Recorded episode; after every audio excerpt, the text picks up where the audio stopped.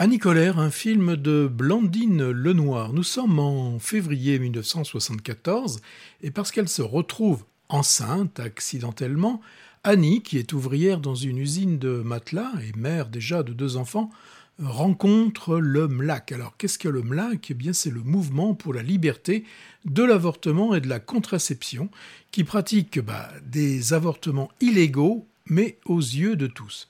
Alors elle va se retrouver accueillie par ce mouvement, euh, qui est un mouvement donc fondé sur l'aide concrète euh, aux femmes et surtout aussi sur le, partage des, savoirs.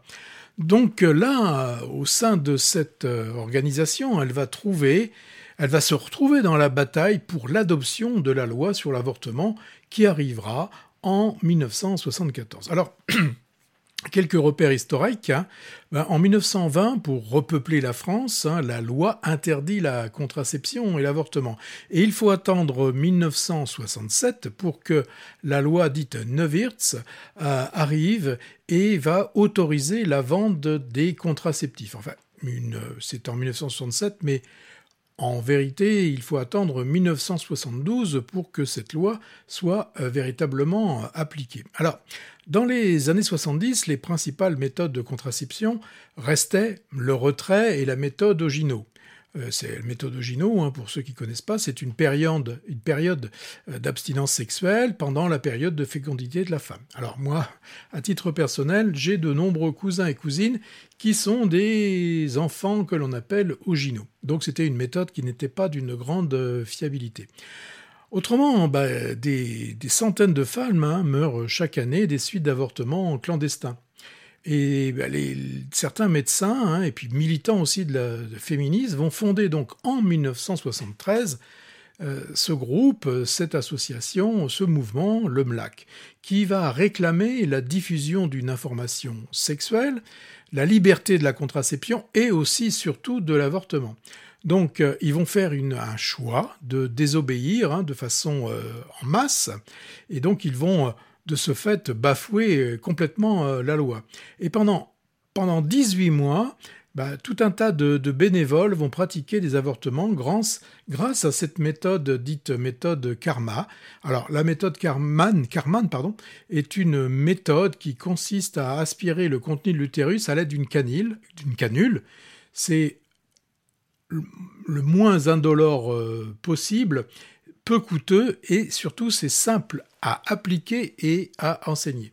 Alors l'organisation, euh, le, MLAC organise aussi hein, des voyages pour avorter à l'étranger pour celles qui ont dépassé les huit semaines de grossesse.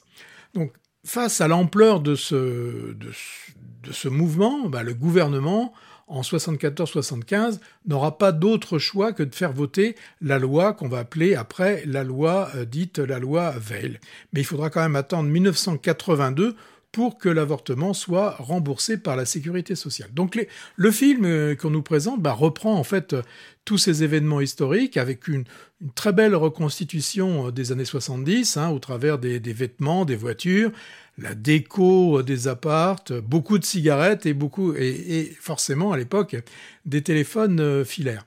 Alors euh, pendant ce film, Blandine Lenoir va nous montrer des, scènes d'avortement. Euh, de mémoire, il y en a six. Hein.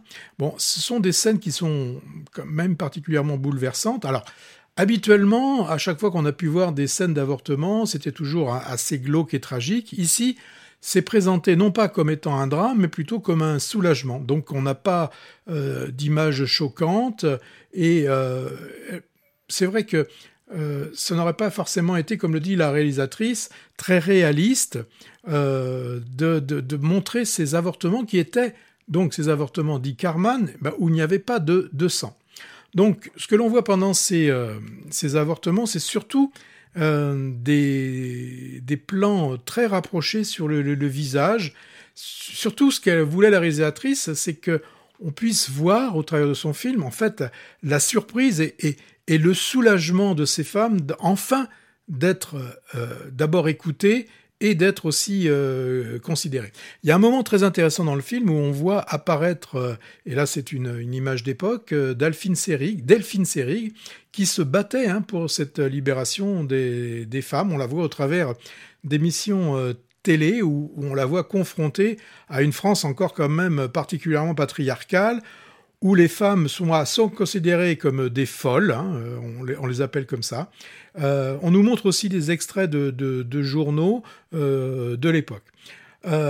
Bon, Blandine Lenoir a voulu nous, vraiment nous rappeler euh, que c'était un sujet à l'époque, hein, dans les années 74, 70, 75, que l'on voyait quotidiennement hein, dans, les, euh, dans les médias et au, niveau de la, de la, télé. Et donc, je reviens sur euh, Delphine Seyrig, c'est vraiment important de la voir dans, dans, ces, dans cet extrait. Alors, Anne, bah, elle est jouée par Laure Calamy, hein, qui, une fois de plus, nous montre sa capacité à incarner euh, des rôles de femmes de, tous les jours. On la voit évoluer de cette ouvrière euh, d'usine de matelas qui, quelque part, se soumet à la pression patriarcale de la société. Elle est là, ben, elle est un peu... elle, subit, mais sans que ça la... Enfin, on n'a pas l'impression qu'au début, ça... elle suit ce, ce pourquoi son un peu, j'allais dire son, son, destin, mais surtout on va la voir là au travers du film, au, travers de, de, cette, euh, de cette adhésion à cette communauté, on, va voir comment elle peut euh, évoluer. Elle peut évoluer.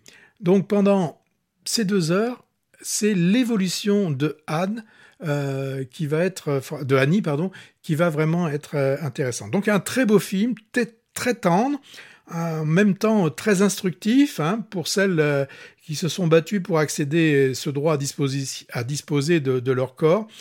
Et je pense quand même à méditer en ces périodes où ce droit est remis en cause hein, dans des sociétés pourtant dites évoluées.